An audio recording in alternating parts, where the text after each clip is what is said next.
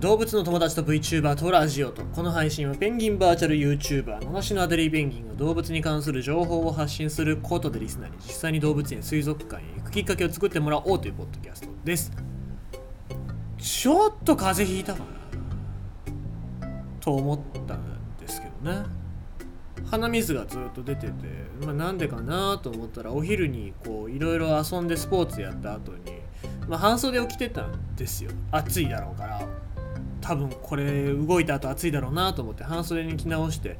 でスポーツしてそのまんま暑いからと思ってそのまま半袖のまま仕事してたらさそれで多分風邪ひいたんでしょうね。ちょっと鼻水が出るかなぐらいな感じなんですけどもまあ皆さんもそういう季節の変わり目に油断をするとすぐこうなっちゃうから気をつけていただきたいなと思いますけどもね。じゃあなんか体にいいものというか温まるものを作らないといけないなと思ってで見たらネギが余ってるからもうネギをこれ切って味噌汁。味噌汁ネギをさ味噌汁の中入れたらさ根深汁っていうまあ料理になるんですよ。まあ、料理になるっていうか、まあ、ただネギ入れただけの話なんだけどさネギをこうちょっと軽く炒めてで味を一緒に引き出した後に味噌汁それで作るっていうね、えー、それで根深汁ってやつ作ろうかなと思いますけどもまあそれと普通に豚肉炒めてポン酢で食おうかななんて思いますね昨日からずっとカレーばっかり食ってたからなんか酸っぱいもの食いたいなと思って今日はそれにしようかなと思ってるんですけどもね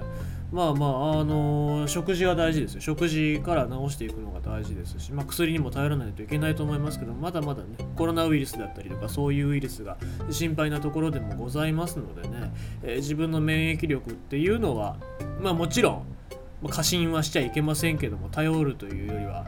しっかり見ていかないといけないなとは思いますね。あと、まあ、ここ最近で言うとこう足がすごい痛いですね。足が痛い。太ももが痛いです。なんでかっていうとスクワットのしすぎです。リングフィットっていう任天堂 switch の運動芸があるんですけどもこれずっとやってまして。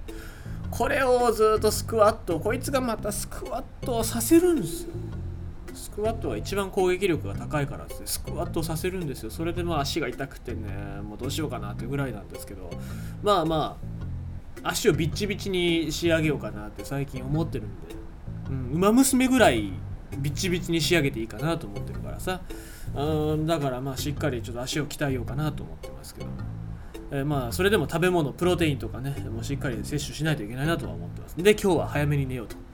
いうところでございますので、ちょっと短めのニュース読んでいきたいと思います。これニュースサイトじゃなくてツイートからですね。猫をレーザーポインターで遊ばせるな。まあ、遊ばせるなっていうのはちょっと語弊があるかもしれませんけども、ツイート、えー、獣医師の方のツイート読んでいきましょう。えー、これ獣医師ニャントスさんの、えー、ツイートからでございます。猫にとってレーザーポイントなど光を使った遊びはストレスの原因になるようです。アンケート調査をもとに最新にした最新の研究ではレーザーで遊ぶ頻度と異常行動、え、強迫性障害との間に優位な関連性が認められました。でこれレーザーは捕まえることができずにストレスがたまり異常行動の引き金になるのですというところですね。そう。レーザーポインターで遊ぶことが猫に対しての猫にはストレスになっているという。とこですけども、まあ、理由として、えー、続きのツイートがございますね今回の調査で分かった異常行動は光や影特定のおもちゃに強く固執するというレーザーを使った遊びに関連するものが多かったそうえー、飼い主と猫の関係性を崩すほどの大きな問題になるものは少なかったようですが猫のストレスを感じているんだとしたら使わない方が望ましいというところですね。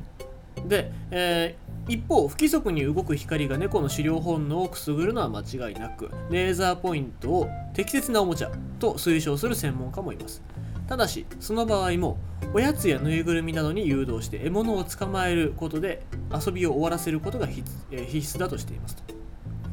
いうところですね。あのー、だから要するにレーザーポイントで遊ばせてるまあ、追いかけさせているっていうのが、まあ、猫にとっては追いかけるっていうのがストレス解消なのではなくて捕まえるっていうのが遊び、まあ、ストレスの中で、え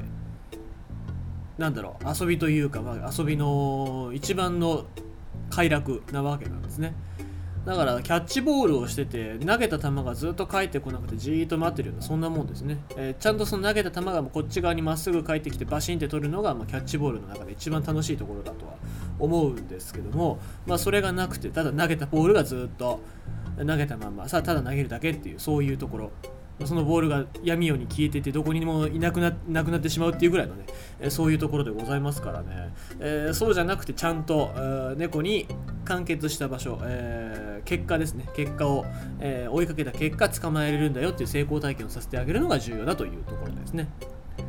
で今回の研究アンケート調査ではあるものの今回の研究はアンケート調査ではあるもののおそらく光を使った遊びの潜在的な危険性について示した初めての論文だったのではないでしょうかという、えー、ところでございます。まあ、元の、えー、論文があるわけでございますけども、まあ、これ英語のサイトでございますからね一応あのこのツイートと一緒にこの論文も貼っておきますので、まあ、今だとねえっ、ー、とブラウザで翻訳したりとかもできますからもし気になる方はぜひ、えー、読んでみていただければなと思います、まあ、猫と生活してる人にとっては、まあ、猫っていうのは、えー、かけがえのない日常生活の中での家族みたいな存在でございますからね。言葉、まあ、最近はなんかアプリで言葉が分かりますよみたいなそういうアプリがありますけどもそれだけではま猫の心の中だったりとか気持ちっていうのは分かりませんから人間が知恵を出し合って猫を研究してその中で分かったことを猫に反映してあげるっていうのが一番のこの猫との意思の疎通で、え、ま人間が猫に合わせてあげるっていうのが非常に重要になるのではないかなというふうに僕は思います。ということでございまして今日のニュースは猫をレーザーポインターで遊ばせるなというお話でございました。